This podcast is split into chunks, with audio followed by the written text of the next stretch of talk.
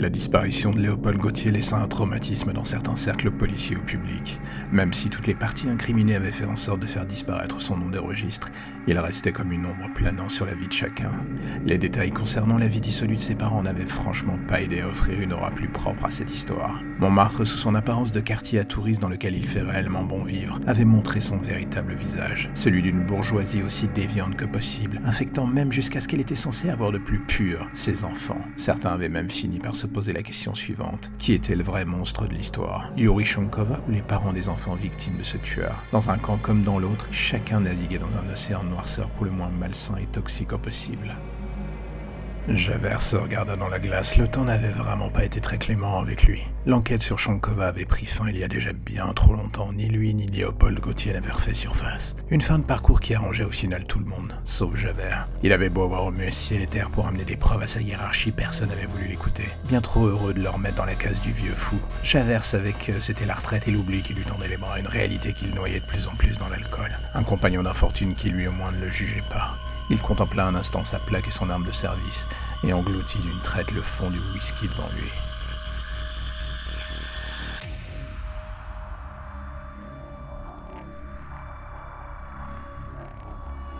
Jessica Cruz était une américaine en vacances dans Paris. Avec ses amis, comme beaucoup de personnes quand on a que 20 ans, l'envie lui avait pris de parcourir le monde. Et Paris avait été sa première étape. Et quoi de plus romantique que Montmartre pour découvrir la vie de carte postale de cette magnifique cité de l'amour? Jusque-là, pour elle, tout aurait dû se passer sans le moindre souci. C'est ce qu'elle pensait, ce que ses amis pensaient.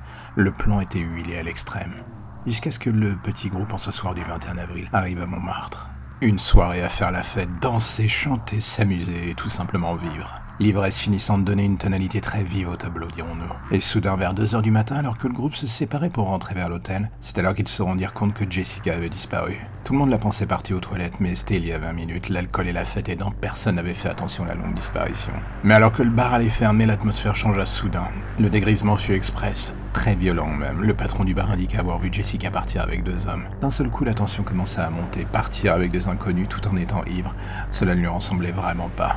Personne ne comprenait, mais une certaine forme d'inquiétude se faisait de plus en plus violente chez ses amis. La tension grimpa dans l'esprit des amis de Jessica, et c'est alors qu'ils découvrirent la solitude touriste dans la merde quand on est face à l'inertie parisienne. Une nuit à hurler dans les rues de Montmartre, se faire insulter par les riverains voulant dormir, et au final rien, pas de trace de leur ami. C'est au petit matin qu'un bruit les réveilla, celui de voitures de police passant à vive allure devant eux, suivi d'une ambulance. Les amis de Jessica se réveillèrent en sursaut avec ce sentiment pour le moins tenace qu'une mauvaise nouvelle les attendait au bout de la rue. John Dickens, le soupirant de Jessica, suivit le bal des voitures pour ne pas tarder à arriver sur le parvis du Sacré-Cœur. Et malgré l'heure matinale, l'effervescence qui prit forme sous ses yeux concrétisa ce qu'il craignait depuis le milieu de la nuit. Un ambulancier tira un drap blanc sur un corps étendu sur les marches du Sacré-Cœur. John se précipita et c'était en se frayant un chemin en jouant des coudes qu'il finit par se figer. Une flaque de sang, un sac à main et un corps que l'on emmenait loin des regards. Il n'eut pas besoin de plus d'informations.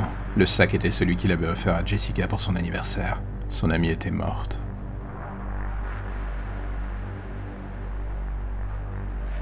Jocelyn Lambert n'avait pas vraiment l'aura du mec avec qui l'on voulait vraiment passer du bon temps. C'est un peu souvent le cas quand on est un légiste alcoolique d'ailleurs. Passer ses journées à ouvrir des cadavres et voir les pires atrocités, cela n'aide pas à garder les pieds sur terre. Pourtant, malgré les apparences, il avait réussi à faire en sorte de ne perdre aucune de ses facultés. Son travail était tout ce qui lui restait avant le précipice. Il marchait sans cesse en regardant le vide, il le savait, mais ce désir de vivre brillait encore un peu en lui, un contre-coup de son environnement sûrement. Quand on lui avait amené le corps de Jessica Cruz, il avait ressenti cette sensation bizarre, celle que pour une fois il allait être peut-être utile. Comment? Il ne le savait pas encore, mais alors que l'autopsie commençait, il nota certains détails pour le moins étranges. Des similitudes avec le mode opératoire de meurtres anciens, des meurtres signés par Yuri Shankova lui-même. Cela ne pouvait pas être possible, tenta-t-il de se persuader au début, et c'est alors qu'il prit la main de la jeune Jessica Cruz pour lui enlever ses bagues, que la vérité lui explosa au visage. Sous son nez, le détail que lui seul ou Javert aurait pu comprendre était présent. La chevalière du père de Léopold Gauthier. Lambert, pétrifié, regarda alors le cou de la victime. Jessica possédait un médaillon taché de sang. D'une main délicate et légèrement tremblante, il l'ouvrit.